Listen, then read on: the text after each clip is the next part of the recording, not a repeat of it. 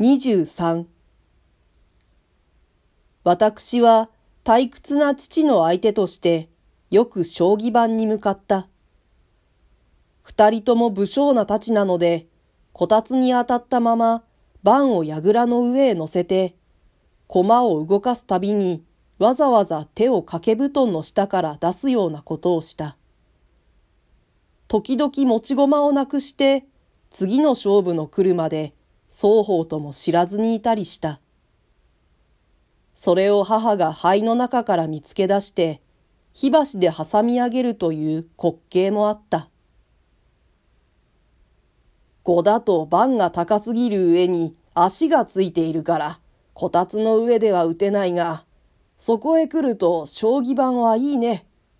こうして楽にさせるから。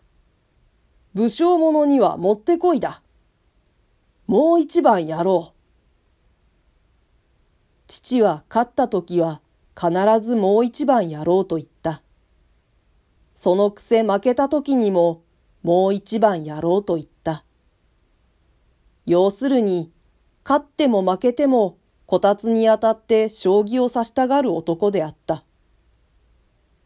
はじめのうちは珍しいので、この隠居じみた娯楽が私にも相当の興味を与えたが、少し時日が経つにつれて、若い私の気力はそのくらいな刺激で満足できなくなった。私は金や強者を握った拳を頭の上へ伸ばして、時々思い切ったあくびをした。私は東京のことを考えた。そうしてみなぎる心臓の血潮の奥に、活動活動と打ち続ける鼓動を聞いた。不思議にもその鼓動の音がある微妙な意識状態から先生の力で強められているように感じた。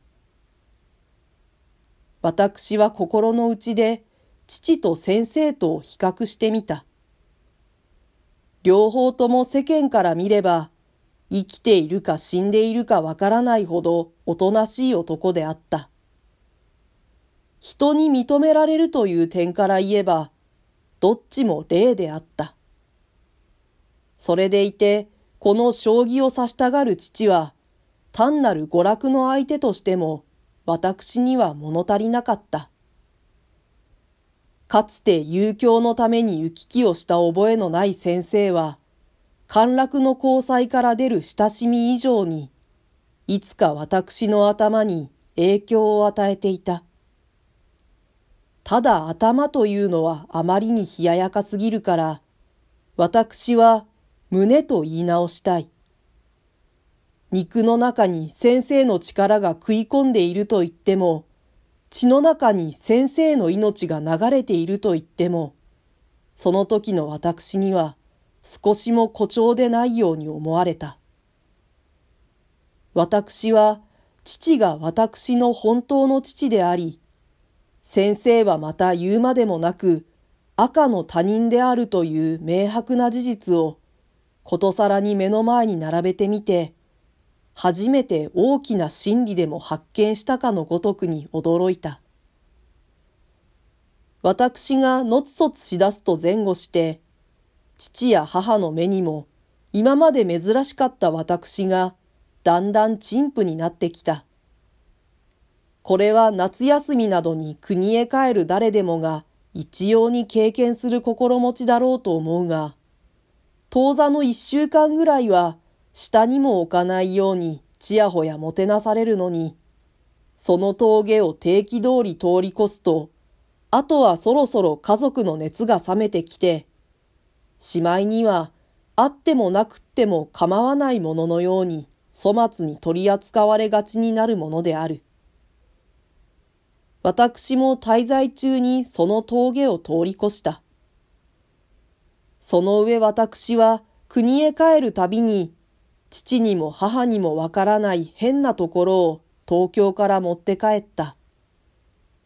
昔で言うと、儒者の家へキリシタンの匂いを持ち込むように、私の持って帰るものは、父とも母とも調和しなかった。無論私はそれを隠していた。けれどももともと身についているものだから出すまいと思っても、いつかそれが父や母の目に留まった。私はつい面白くなくなった。早く東京へ帰りたくなった。父の病気は幸い現状維持のままで、少しも悪い方へ進む模様は見えなかった。念のためにわざわざ遠くから相当の医者を招いたりして慎重に診察してもらっても、やはり私の知っている以外に異常は認められなかった。私は冬休みの尽きる少し前に国を立つことにした。立つと言い出すと人情は妙なもので、父も母も反対した。もう帰るのかい？まだ早いじゃないか。と母が言った。まだ四五日いても間に合うんだろう。と父が言った。私は自分の決めた出立の日を動かさなかった。